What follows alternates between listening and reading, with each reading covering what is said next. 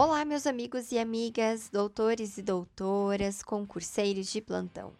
Sejam bem-vindos a mais um episódio do podcast Direito do Trabalho do Zero. Me chamo Stephanie Martins e iremos estudar juntos em mais um episódio sobre princípios do direito do trabalho. E antes de darmos início, eu peço para que você ative as notificações para ficar por dentro dos próximos episódios. No episódio passado, nós conversamos sobre o princípio da norma mais favorável, que consiste em um conflito de normas em um único caso, devendo ser levado em consideração as teorias atomista, conglobamento e intermediária. Um ponto importante na hora de definir qual teoria aplicar é identificar o conflito entre uma norma autônoma, que é a que não teve participação do Estado, e a norma heterônoma, que são as leis, por exemplo, a CLT e a Constituição. E quando houver um conflito assim, será aplicado a norma atomista. Agora nós daremos continuidade nos princípios da prevalência da condição mais benéfica ao trabalhador sobre a concepção da Volia Bonfim Cassar. Então vamos lá. Princípio da prevalência da condição mais benéfica ao trabalhador todos os benefícios concedidos tacitamente ao trabalhador durante o contrato de trabalho, seja pela previsão em lei, contrato de trabalho, regimento interno ou norma coletiva, não poderá ser suprimido, já que faz parte do patrimônio do trabalhador, sendo considerado como uma quebra de contrato. Essa previsão é encontrada no artigo 5 inciso 36 em que fala o seguinte: Artigo 5. Todos são iguais perante a lei, sem distinção de qualquer natureza, garantindo-se aos brasileiros e aos estrangeiros residentes no país a inviolabilidade do direito à vida, à liberdade, à igualdade, à segurança e à propriedade, nos termos seguintes. E aí vem o inciso 36. A lei não prejudicará o direito adquirido, ato jurídico perfeito e a coisa julgada. Volia cita os requisitos para que o princípio possa ser aplicado no contrato de trabalho do trabalhador, sendo: pega o papel e a caneta, que eu vou citar item por item. Letra A. Existência de uma condição concreta anterior ou de uma norma anterior aplicável àquela situação concreta. Letra B. Situação ou norma nova, distinta da anterior e aplicada voluntariamente de forma habitual pela empresa e que seja mais vantajosa que a anterior para aquele mesmo trabalhador, desde que inexista lei proibindo a incorporação da benesse ou que não contrarie norma de ordem pública. A partir daí, você pode presumir em quatro elementos. Anota de novo. Letra A: condição mais favorável que a contratual. Letra B: habitualidade na concessão da benesse, salvo quando o benefício foi concedido de forma expressa, podendo ser oral ou escrita. Letra C: concessão voluntária e incondicional. E letra D: não haver impedimento legal para sua incorporação ao contrato. Analisando esses elementos, nós vamos nos aprofundar nos requisitos caracterizadores de forma isolada para que você possa melhor fundamentar a utilização desse princípio. Então vamos lá. O, o subtítulo agora é Condição Favorável. A condição mais benéfica só pode ser utilizada se a concessão desse benefício não fere nenhuma regra geral do direito do trabalho, princípios e bons costumes, de forma que não cause prejuízos direta ou indiretamente ao trabalhador, entendendo-se por bem-estar do empregado tudo que proteja sua saúde mental, física, biológica e social.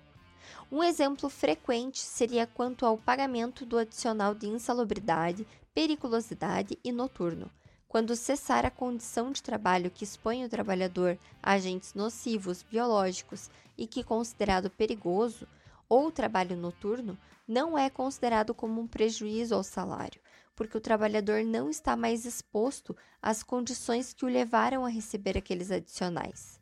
Diferentemente da alteração de jornada 12 por 36, considerando 192 horas mensais para uma jornada de 8 horas por dia com 44 horas semanais e 220 horas mensais, essa alteração não é considerada prejudicial ao trabalhador, porque existe uma súmula do TST que considera o trabalho 12 por 36 como uma jornada prejudicial à saúde mental, física e social do trabalhador.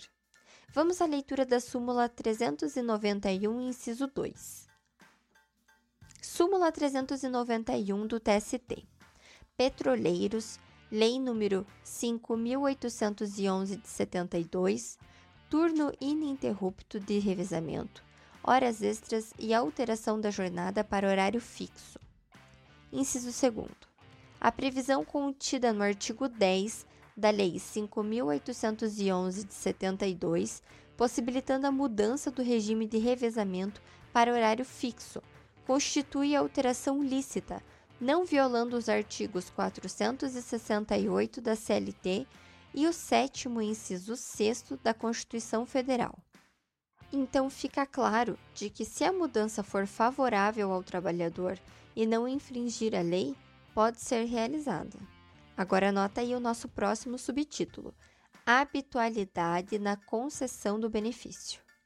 A habitualidade na concessão é um dos requisitos necessários para presumir a existência de um benefício e que nem sempre será realizado através de uma cláusula expressa.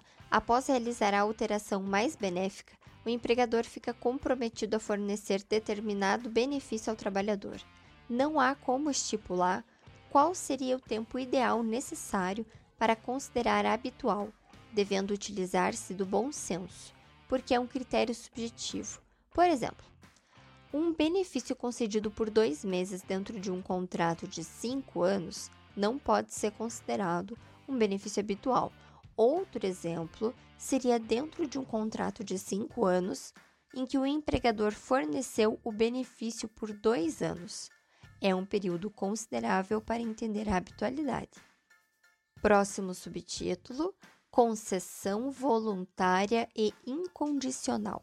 Ao implementar uma benesse ao trabalhador, devemos observar se ela foi imposta devido a uma condição resolutiva, um evento futuro ou incerto, ou de forma temporária. E após a análise, é possível identificar se é viável a supressão. Conforme a súmula 277 do TST, as benesses concedidas a partir de uma convenção coletiva ou acordo coletivo, ou até mesmo uma sentença normativa, perduram somente durante a vigência da norma, ou seja, não pode ser considerada como um benefício habitual.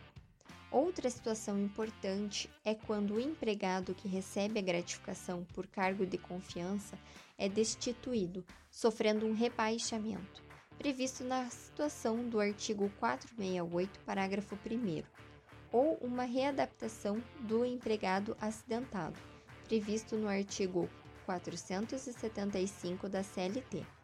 Essas duas hipóteses não são consideradas como um prejuízo ao empregado. Próximo subtítulo: Inexistência de um impedimento legal. Existem casos em que a própria lei proíbe a benesse ser incorporada no contrato de trabalho, por ferir alguma norma legal ou constitucional. Por exemplo, inserir uma cláusula no acordo ou convenção coletiva com vigência permanente. Isso contraria o parágrafo 3 do artigo 614, além da OJ 322 da SDI 1 do TST, que determinam que a vigência máxima é de dois anos, além de não ser retroativa. E por hoje é só. Essa foi a nossa segunda aula sobre princípios do direito do trabalho. Eu espero que você tenha gostado. Fique ligado na continuação na semana que vem. Finalizamos aqui o episódio de hoje. E caso você tenha interesse em receber a referência completa da aula de hoje, e também da aula passada, entre em contato comigo através do Instagram Direito Trabalho do Zero podcast. Curta, compartilhe com seus amigos e ative a notificação para ficar por dentro quando um novo episódio estiver disponível. Até o próximo podcast.